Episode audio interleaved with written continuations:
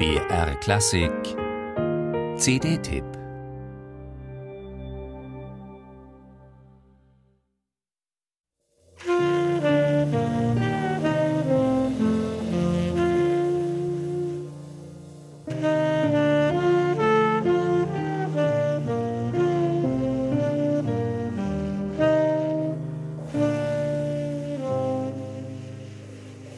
so gesanglich, so heiter melancholisch, so schlicht schön wie ein vor sich hingesungenes Lied, dessen Tönen man ganz ruhig und frohgemut nachlauscht.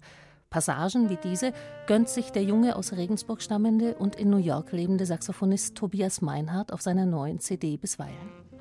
Schlägt man ihr Booklet auf, findet man ein Zitat von Stan Getz. I just wanna play beautiful, because the world is ugly enough. Ich will einfach nur schön spielen, denn die Welt ist hässlich genug.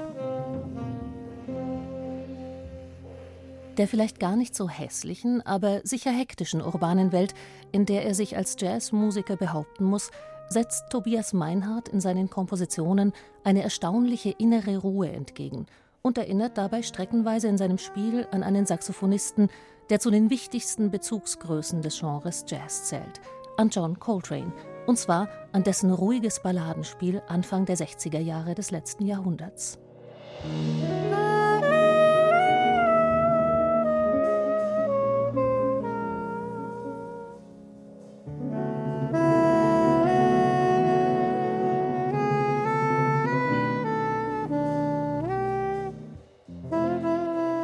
Je länger man dem Album lauscht, desto deutlicher wird einerseits die Verwandtschaft zu Coltrane und zum anderen die Gewissheit, dass es kein Abziehbild eines Idols ist, was der junge Saxophonist und seine Band zu bieten haben, sondern ein beseeltes Stück innerer Bewegtheit, das die vier Musiker in höchstpersönlichen musikalischen Ausdruck gegossen haben.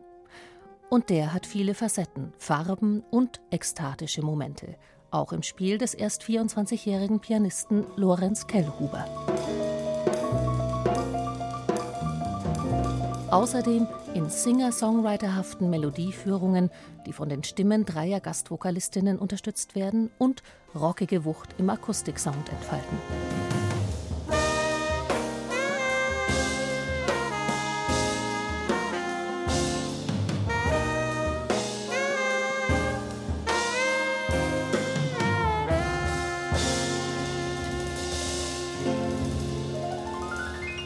In feinen gemeinsamen Klangerkundungsgespinsten, in denen der Schlagzeuger Gabriel Hahn noch ganz andere Impulse setzt.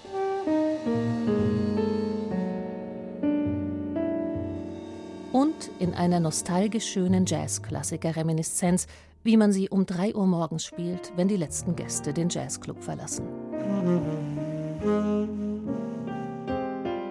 Hier wird ein heterogenes Repertoire klanglich und in sinnreicher Abfolge kunstvoll verschmolzen und schlüssig. Es entsteht Intensität ganz ohne Druck, doch mit kraftvoller, sinnlicher Ausstrahlung, während sich Melodien und Motive entspannt in großen, oft virtuos ausgestalteten Bögen entwickeln. Das erinnert an die in den 60er Jahren entwickelte Strömung des modalen Jazz und daran, dass die lebendige Gegenwart immer mit der Vergangenheit verbunden ist, auch im Jazz und in ausgesprochen gelungener Weise auf Tobias Meinhardts Album In Between.